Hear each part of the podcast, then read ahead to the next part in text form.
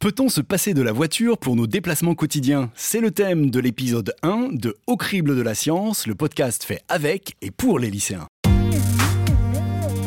Il n'y a pas de bus qui passe, du coup j'ai pas le choix.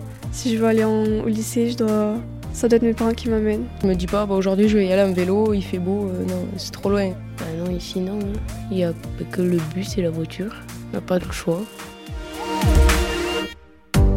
Quel choix avons-nous pour nos transports au quotidien Lycéens, étudiants, jeunes travailleurs, comment concilier nos déplacements de tous les jours avec une préoccupation écologique Comment aller travailler, aller voir ses amis, faire du sport, tout en maîtrisant son empreinte carbone C'est le sujet de ce nouvel épisode de Au crible de la science. Salut à toutes et à tous, salut Claire, et pour commencer cet épisode, tu nous emmènes dans un lycée en Occitanie. Et oui, je suis allée rencontrer des jeunes de première du lycée Paul Matou à Gourdan-Polignon. C'est une petite ville rurale à une grosseur au sud-ouest de Toulouse.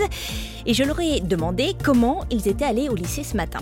Euh, ce matin, bah, du coup, je suis venu en voiture et c'est ma mère qui m'a amené. Il n'y a pas de bus qui passe dans, mon village. Du coup, j'ai pas le choix.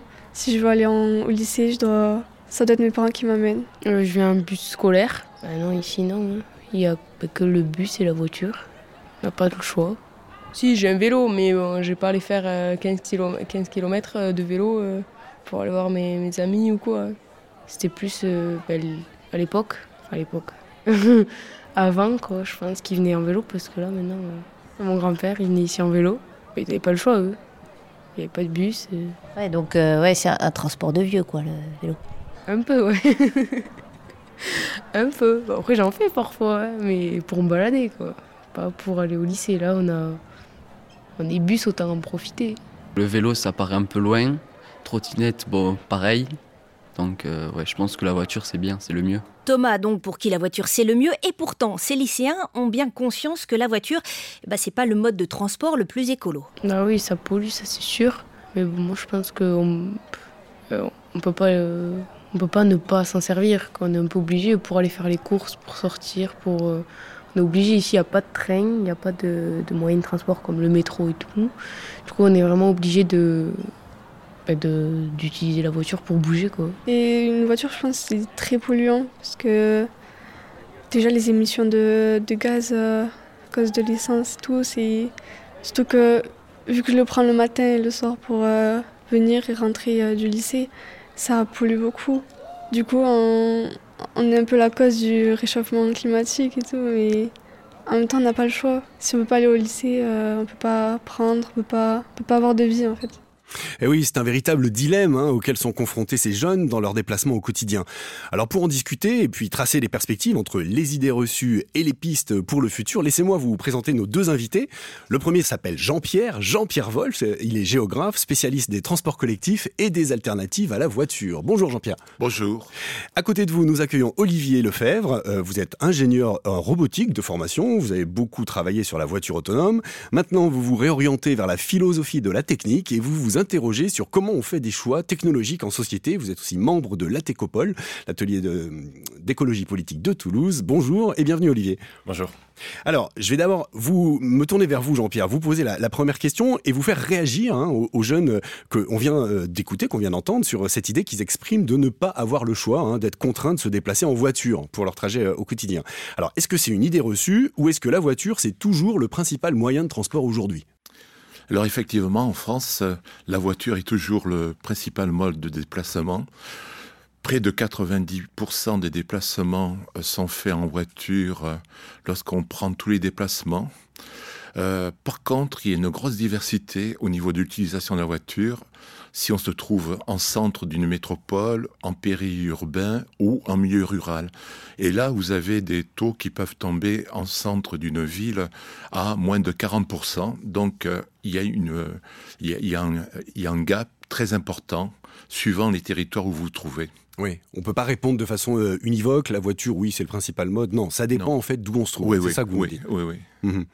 Et donc cette, cette, euh, cette, différence, on peut aussi euh, la, la, tracer à travers le permis de conduire, je crois. Oui, effectivement, on observe depuis une dizaine d'années un désamour par rapport au permis de conduire parmi les jeunes.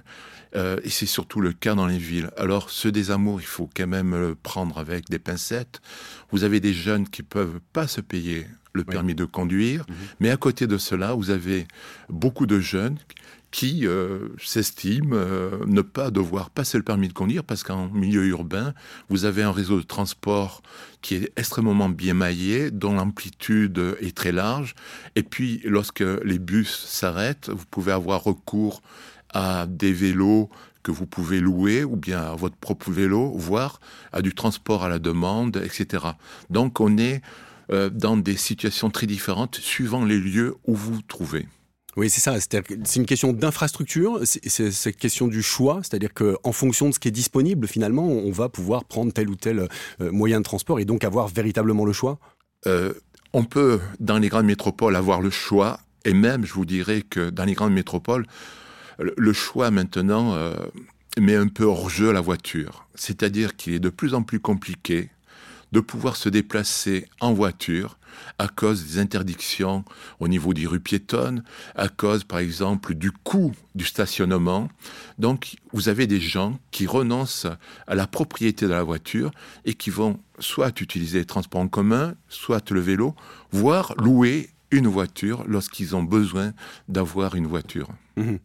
Et donc ça, euh, je me tourne vers vous, euh, Olivier, maintenant, par rapport à, ces choix de, société. Euh, vous qui travaillez justement sur comment on fait des choix technologiques de société, ce choix de la voiture, est-ce que vous observez aussi qu'on est en train peut-être de basculer, on est à un moment de basculement entre le tout voiture, en tout cas pour les grandes villes, et puis d'autres modes de transport?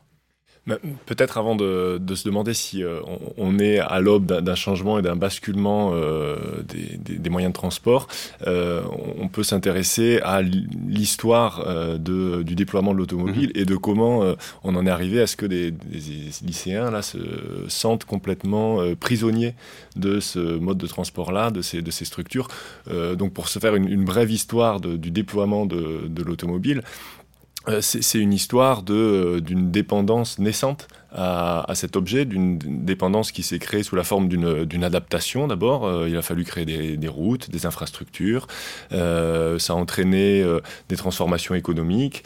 Là, on parle des années 1960 Oh, bien, bien avant, hein, le, le, le, Fordisme. voilà, Henry Ford qui dit à un moment Je veux que chacun de mes employés puisse posséder une voiture. C'est l'idée, bah, on va changer la manière de travailler pour faire de la production de, de masse. Donc, ça, ça crée des structures économique, s'ajoutent les infrastructures euh, routières, et ces ensembles de, structures-là, bon, ben, euh, les, générations euh, actuelles en héritent finalement, on hérite de ces cheminements socio-historiques, et c'est ça qui crée cette, qui, vient borner, limiter, façonner finalement l'horizon des choix des, des, lycéens. le fait d'avoir positionné un lycée une distance donnée des habitations, une distance qui est parcourable en voiture, ben ça, ça, vient du fait que c'était rendu possible par la voiture. Une fois que c'est rendu possible, qu'on s'est adapté à ça, on en devient assez rapidement dépendant. Si on enlève la voiture, on se dit, ah bah oui, faire euh, aller au lycée euh, en, vélo, euh, ça, ça, ça, devient compliqué. Donc voilà, c'est l'histoire un peu d'une dépendance naissante et croissante. Et donc l'idée de comment générer d'éventuels basculements, elle euh, doit être pensée comme euh, comment se créer finalement de nouvelles dépendances, euh, autres que celles de la voiture, pour envisager d'autres trajectoires. Donc créer des nouvelles dépendances, ça veut dire des nouvelles infrastructures, des nouvelles, un nouvel imaginaire, un nouveau désir pour d'autres modes de déplacement? Effectivement, ces, ces, déterminismes et ces structures qui viennent conditionner les, choix des individus. Donc, euh, c'est important de rappeler que voilà, les, individus ne sont pas euh, 100% libres de leurs choix. Euh, donc, voilà, c'est des choix qui sont contraints par ces infrastructures et ces structures qui sont autant matérielles effectivement que idéologiques. Euh, on a peut-être tous en tête. Alors, c'est pas forcément pour le déplacement du quotidien, mais le fait que les vacances, bon, alors si c'est pas prendre l'avion pour aller très très loin, ça sera au moins remplir le coffre de la voiture, on le claque et hop, le grand départ en vacances. C'est des imaginaires qui sont profondément euh, ancrés et euh, dont il, faut euh, se, départir en, imaginant d'autres modes de penser les, vacances. Et c'est vrai aussi mhm. pour les mobilités du mhm. quotidien. Oui, c'est un peu le synonyme de la liberté, la voiture, en fait, quand, on pense à, la voiture. Tout à fait. Et donc, on en est à. C'est un, de ces fameux paradoxes de, de la technologie, pensée comme à la fois remède et poison, c'est-à-dire c'est à la fois la liberté et euh, ce qui nous a servi euh, en retour. Mhm. Alors Jean-Pierre Wolf, vous, me parliez aussi de cette historique, enfin cette histoire de, du développement des, mobilités à travers la voiture, mais avant c'était le vélo dans les années 40, 50, après-guerre peut-être, après la Deuxième Guerre mondiale? Même, euh, même avant. Et du coup, euh, comment ça se fait qu'aujourd'hui les jeunes nous disent « Ah, oh, ça c'est un truc de vieux » Oui, parce que le vélo, euh, lorsque la voiture a pris son envol dans les années, en Europe, dans les années 60, 70, il fallait faire de la place à la voiture. Donc c'est la fin des réseaux de tramway, c'est euh, la fin de la pratique du vélo pour des raisons de sécurité. Et il faut savoir qu'avant la Seconde Guerre mondiale, à la sortie des usines, vous aviez des marées de cyclistes qui attendaient la sirène pour pouvoir quitter l'usine. Et c'est ces vélos qui étaient donc le mode de déplacement le plus démocratique pour ces ouvriers, petit à petit, dans les années 80, euh, ces ouvriers euh, ont adopté euh, non plus le bus, mais la voiture. Lorsqu'ils ont pu acquérir une voiture, c'était le, symbole, évidemment, comme cela a été dit, de la liberté.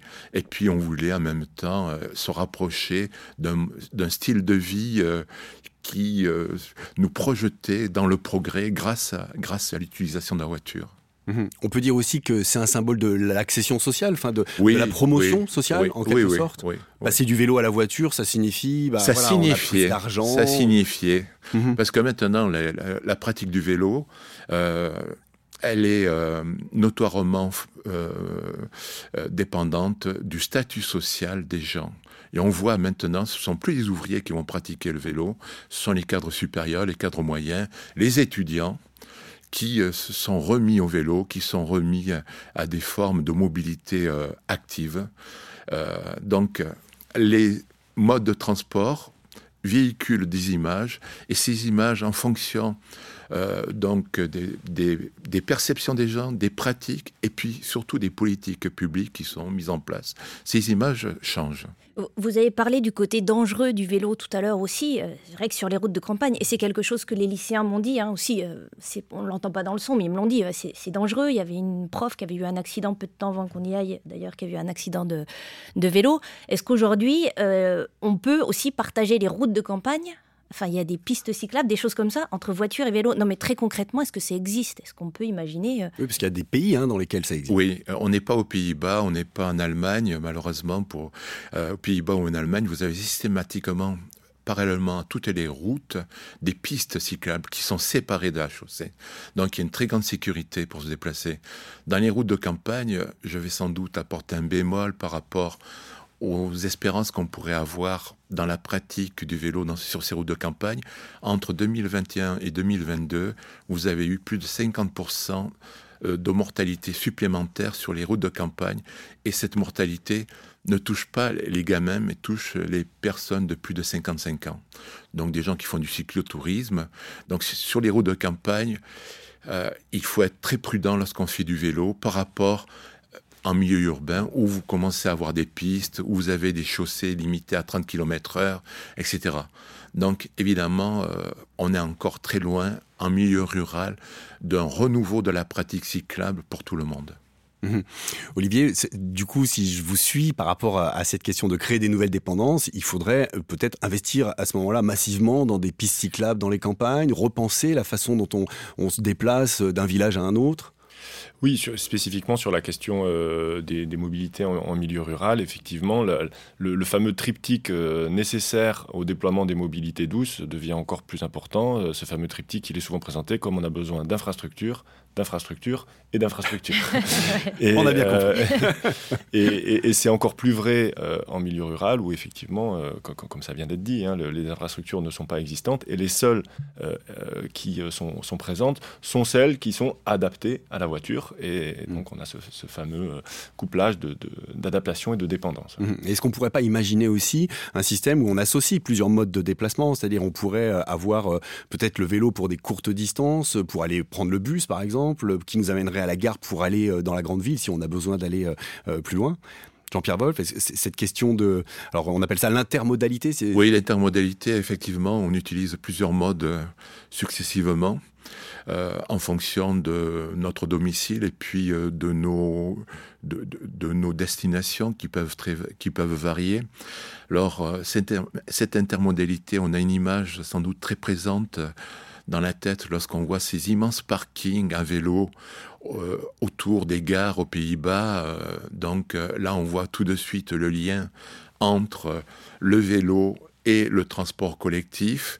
Et ensuite, on reprend le vélo, ou bien on va reprendre un bus, un tramway ou un métro ou la marche à pied. Et on oublie souvent la marche à pied. oui, c'est vrai, ça tient. c'est un mode de déplacement, la marche à pied. C'est un mode de déplacement qu'il faut aussi favoriser. Mm. On, dit avec le sourire, mais il faut aussi qu'il y ait de la place pour marcher à pied.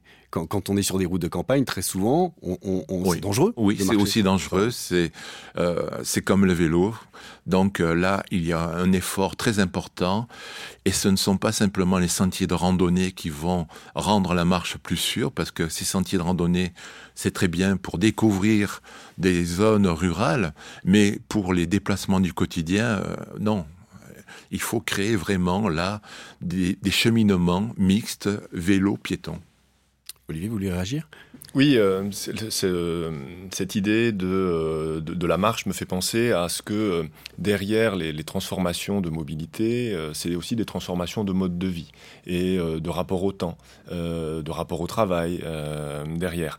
Et un, phénomène qui a été observé, donc dit d'accélération sociale, de, densification du temps, que je pense on, ressent toutes et tous aujourd'hui, et, quelque chose voilà, qui doit être analysé et on peut penser dans d'autres rapports au temps des notions de démobilité, c'est-à-dire euh, de euh, se déplacer moins, de faire euh, finalement moins de kilomètres aussi chaque jour, moins de transport. Si on regarde l'histoire des transports, c'est une histoire d'une accélération mmh. et une histoire d'une augmentation de nombre de kilomètres parcourus par, par personne par jour.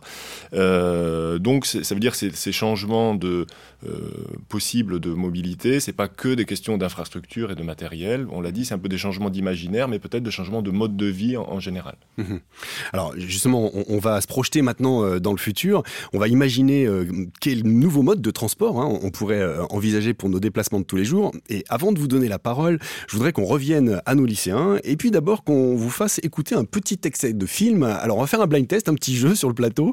Je ne vous donne pas son titre ni le nom de ces deux principaux personnages. Je vous dis juste qu'ils ont un super véhicule pour se déplacer, une certaine DeLorean.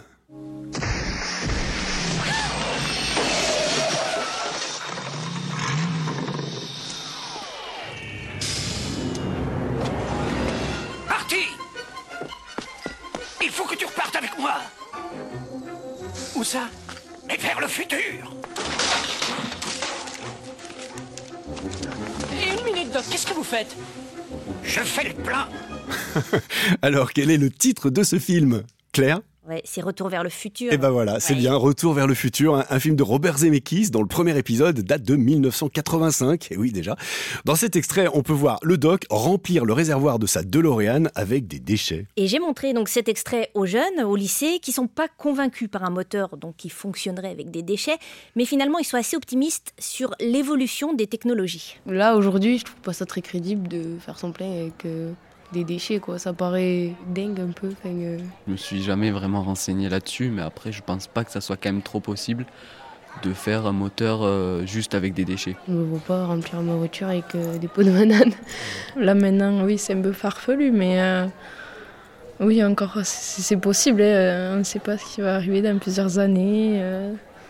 Peut-être que les technologies vont faire qu'on pourra avec, euh, à partir de déchets. La technologie va faire avancer tous les moyens de transport, euh, les trains, euh, voitures, avions, tous les transports, je pense. On pourra faire beaucoup de progrès avec ça. Tout, évolue, donc euh, c'est possible, oui. oui, cette croyance que demain sera meilleur qu'aujourd'hui grâce au progrès de la technologie, elle semble encore bien ancrée euh, chez certains jeunes.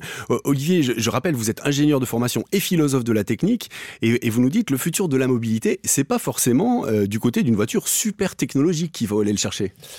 Non, effectivement, mais si je peux commenter sur euh, euh, ce, qui, ce qui vient d'être euh, dit et cette idée de, de, demain, on aura quand même d'autres manières de faire rouler nos voitures, des progrès, des avions, des voitures. Effectivement, déjà, on voit qu'il y a que, que, l'imaginaire, il est sur les, les mêmes moyens de transport, mais dont on changerait le, le, le, système énergétique finalement. Et ça, c'est un phénomène qui qu'on appelle qui, qui, rentre dans le cadre de ce qu'on appelle la dépendance au sentier, quelque chose de, très très simple. Hein. c'est quand on a une, une histoire, comme je l'ai présenté rapidement, de l'automobile qui est une histoire de la dépendance, ben on a plutôt tendance à venir poursuivre ce chemin-là, ce sentier qui s'est construit historiquement, étant donné que les infrastructures matérielles, idéologiques sont, et les structures idéologiques sont présentes. Et donc, c'est pour ça qu'on a aujourd'hui tendance en France, par exemple, à se concentrer sur la transformation des véhicules thermiques en véhicules électriques. Mhm. Donc comme si le problème de la mobilité, les questions de mobilité allaient être résolues euh, par euh, une transformation des véhicules thermiques en, en électrique. Euh, et, et, ça, d'où ça vient? Bah Parce qu'on a, les, on a les routes, on a les habitudes de fonctionnement grâce au, avec les voitures, et on a aussi un système économique avec des tas d'emplois qui dépendent de l'industrie automobile. Donc on est évidemment beaucoup plus tenté de poursuivre dans cette direction-là. Alors si on justement on veut sortir de, la voiture telle qu'on la connaît, euh, on peut aller vers ce que vous appelez des véhicules intermédiaires. Oui, alors c'est un terme euh, qui est utilisé euh, dans, euh, dans, dans, le domaine un petit peu des, transports, des, des, mobilités douces, pour qualifier tout véhicule qui se situerait entre le vélo, avec les contraintes qu'il pose et dont, on a parlé, et la voiture, dont, on, dont on a vu aussi les, les limites. Et c'est un champ de recherche aujourd'hui relativement actif, avec à la fois une partie de, de recherche technologique et euh, l'idée que ce mode, ces moyens de transport-là pourraient enclencher des, euh, des transformations, des modes de vie, des transformations sociales. Et finalement, c'est ce fameux phénomène de dépendance au sentier, c'est l'observer euh, et essayer d'en tirer parti pour se créer des nouvelles dépendances et générer des trajectoires de bifurcation sociale pour se permettre de petit à petit se défaire de la voiture. Donc c'est des véhicules qui peuvent...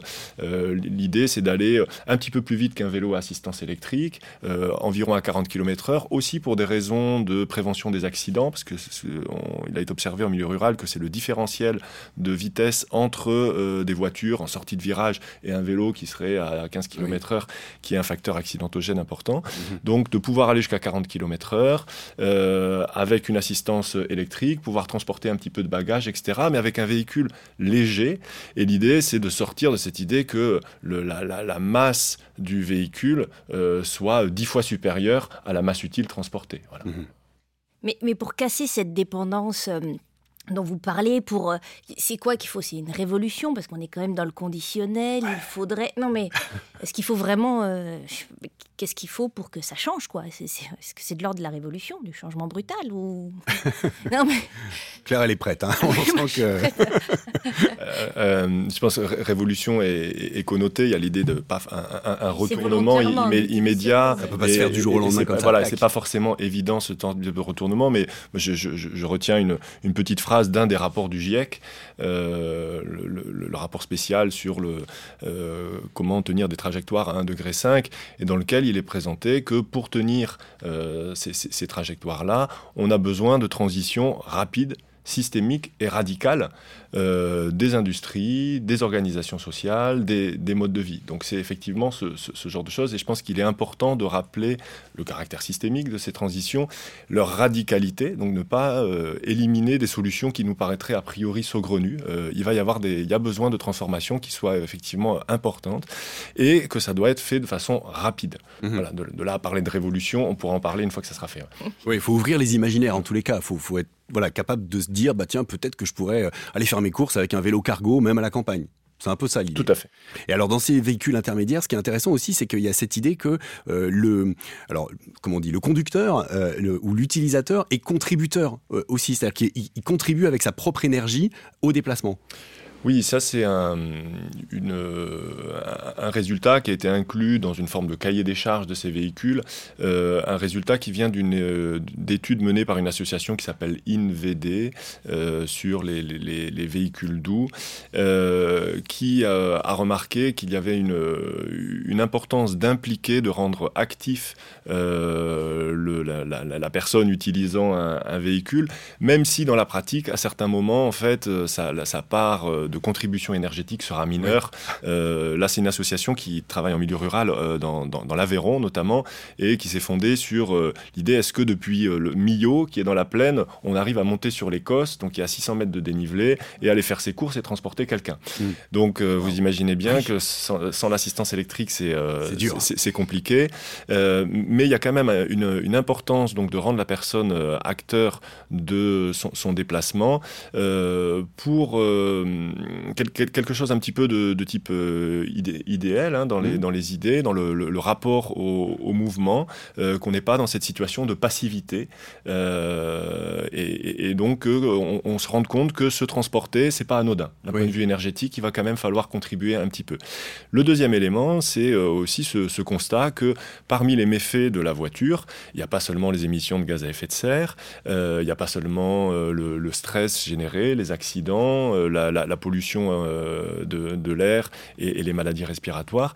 Il y a aussi toute la sédentarité engendrée par cette société qui s'est structurée petit à petit sur cette dépendance à l'automobile.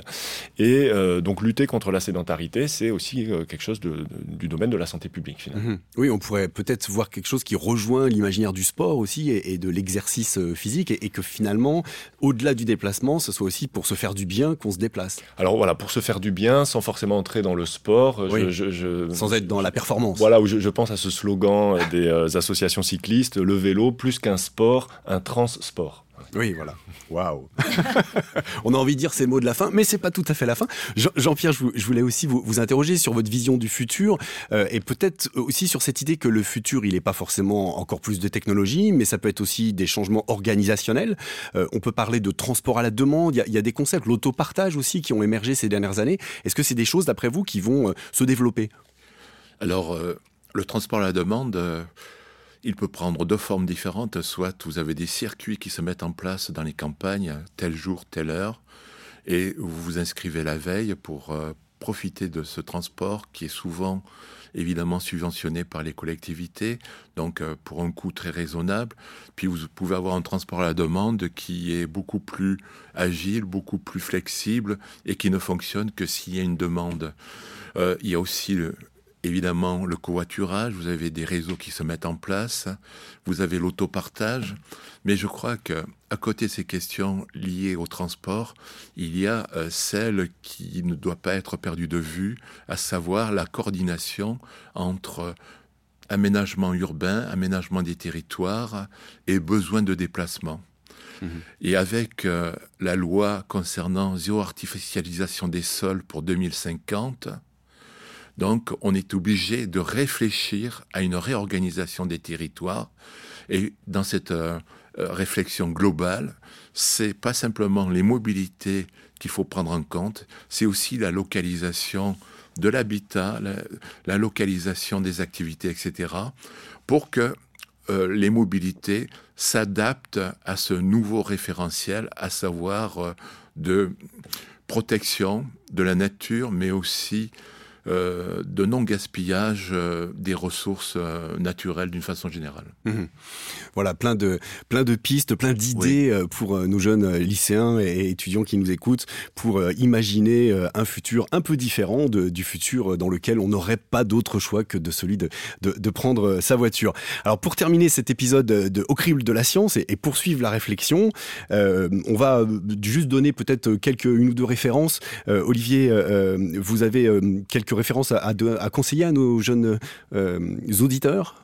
J'ai pensé en, préparant cette euh, émission à euh, un, livre et, un, film en fait qui est inspiré du livre, un film documentaire qui s'appelle L'homme a mangé la terre. de Jean-Robert Vialet et qui est inspiré d'un ouvrage qui s'appelle L'événement anthropocène de deux historiens, Jean-Baptiste Fressoz et Christophe Bonneuil, qui contient, autant le livre que le film, cette euh, brève histoire de, mm. l'automobile et euh, de la construction de cette dépendance qui me paraît présentée de façon euh, éclairante, en tout cas beaucoup plus précise que celle que j'ai pu faire aujourd'hui. Très bien. Merci. On peut renvoyer aussi à, la note de La Fabrique écologique qu'on trouve sur Internet sur la mobilité sobre. ça s'appelle Pour une mobilité sobre, la révolution des véhicules légers. Hein. et là, on, c'est assez passionnant de, voir toutes ces nouvelles idées qui peuvent émerger assez rapidement, hein, d'ailleurs, dans notre société si, on veut bien. Voilà, merci, euh, euh, merci à vous tous. Si vous n'avez pas eu le temps de noter, pas de panique, hein, vous retrouverez toutes ces références sur le site Explorer de l'Université de Toulouse et sur le web du Quai des Savoirs. Merci à vous deux, Jean-Pierre Wolf et Olivier Lefebvre, pour vos éclairages. Merci aux classes de première du lycée Paul Matou à Gourdan-Polignan. Et big up à Adeline Prévost, la prof de physique-chimie, hein, pour son accueil et, et, son aide. Claire, je crois que ça a été précieux dans la préparation de cette émission. Merci à vous qui nous écoutez pour vos commentaires, vos réactions. Allez-y et posez-nous des questions sur les réseaux sociaux du Média Explorer de l'Université de Toulouse.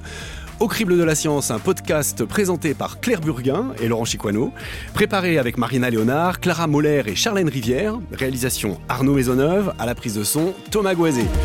Merci au ministère de la Culture, au rectorat de l'Académie de Toulouse, à l'IRES, au Clémy et à Campus FM pour leur soutien. Au crible de la science, une coproduction Explorer Université de Toulouse et du Quai des Savoirs. À la prochaine fois et je compte sur vous, restez critiques.